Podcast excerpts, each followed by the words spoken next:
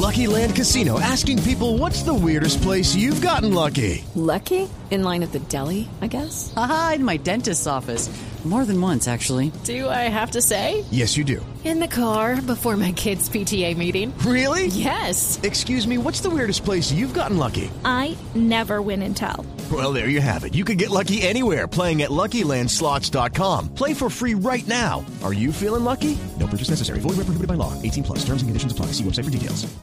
Son las 9 de la mañana, dos minutos, hora de actualizar las noticias aquí en Blue Radio. Chile se acaba de sumar a los países que están haciendo un llamado a las autoridades venezolanas para que respeten el debido proceso del líder opositor Leopoldo López, condenado esta semana a 13 años de cárcel. Simón Salazar.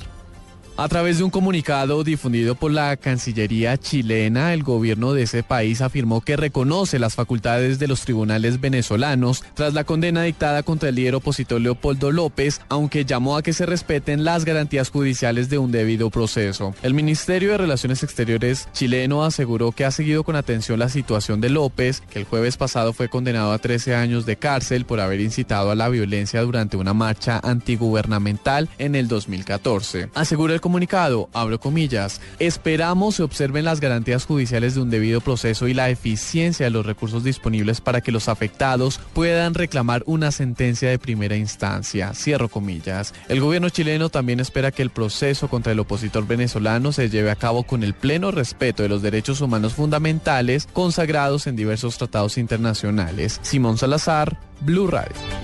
Mientras a Tosimón siguen llegando colombianos procedentes de Venezuela a los municipios del departamento de Santander, ya las autoridades han informado que se habilitaron dos sitios para atender sus necesidades.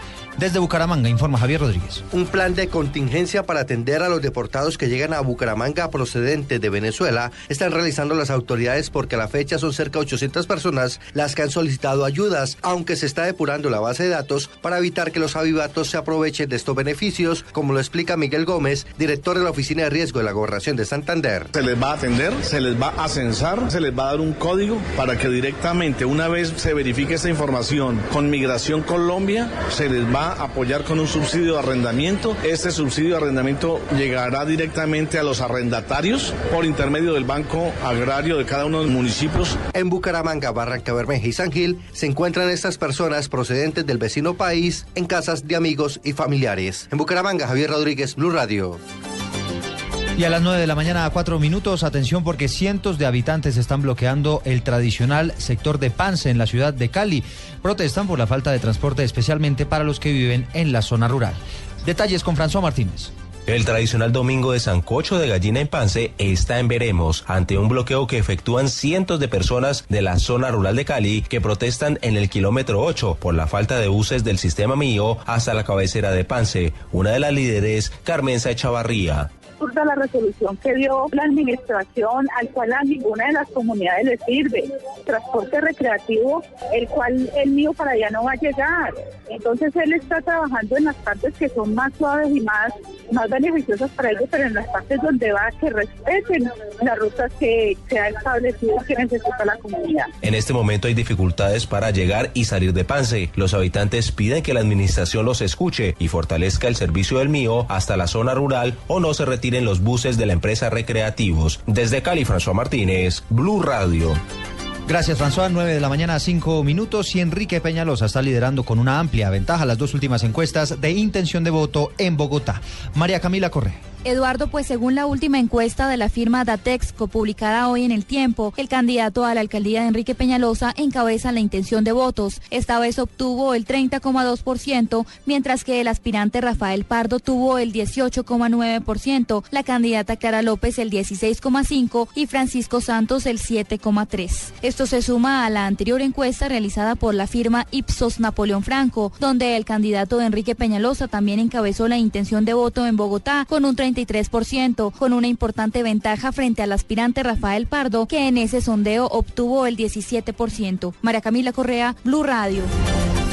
Ya son las 9 de la mañana, 6 minutos en información deportiva. Les contamos que habrá jornada de clásicos en las jornadas internacionales, ligas internacionales, donde hay futbolistas colombianos. Carlos Vaca y Jason Mourinho serán hoy rivales en el clásico entre el Inter de Milán en el fútbol italiano. Joana Quintero.